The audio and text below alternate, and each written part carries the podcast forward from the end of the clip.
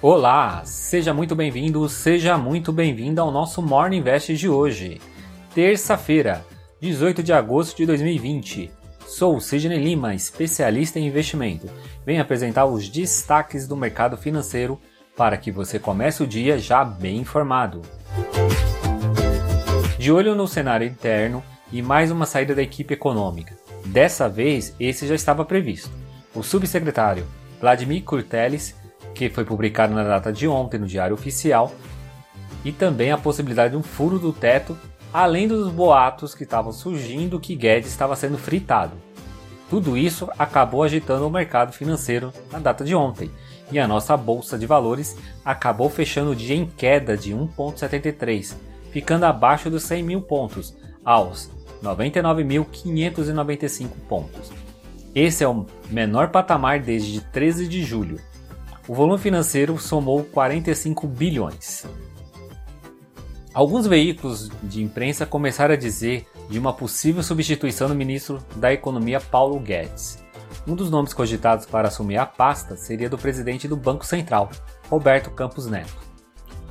No boletim Focus divulgado pelo Banco Central, mostra um aumento na projeção de inflação para 2020, apontando uma alta de 1,63% para 1,67% e para o ano que vem manteve-se nos 3%.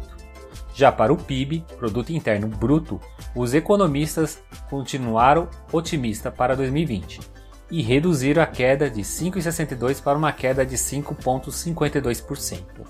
E para 2021, mantiveram a alta de 3,5%. A Selic, por sua vez, se mantém nos 2% até o final do ano. Já para o ano que vem será reduzida de 3 para 2,75.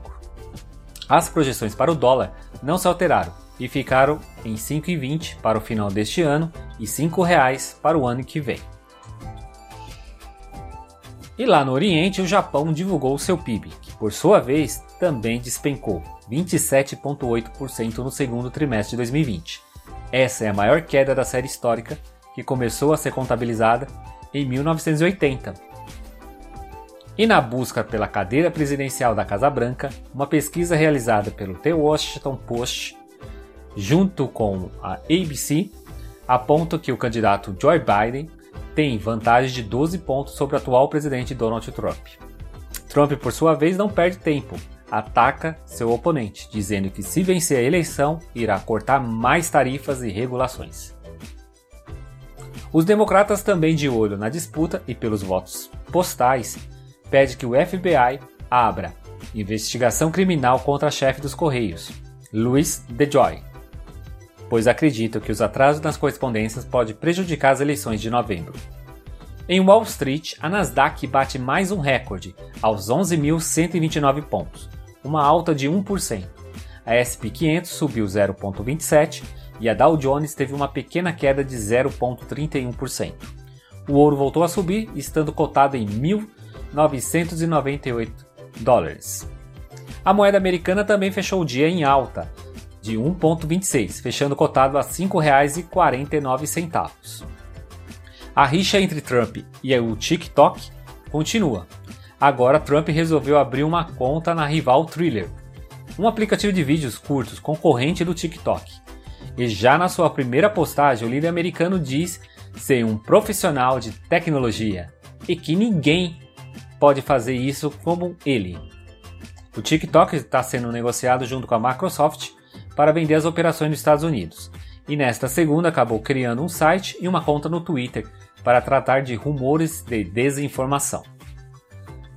No mercado de juros futuros, o DI para janeiro 2022 fechou o dia em 2,82, DI para janeiro 2023 a 4,04% e DI janeiro para 2025 a 5,94%.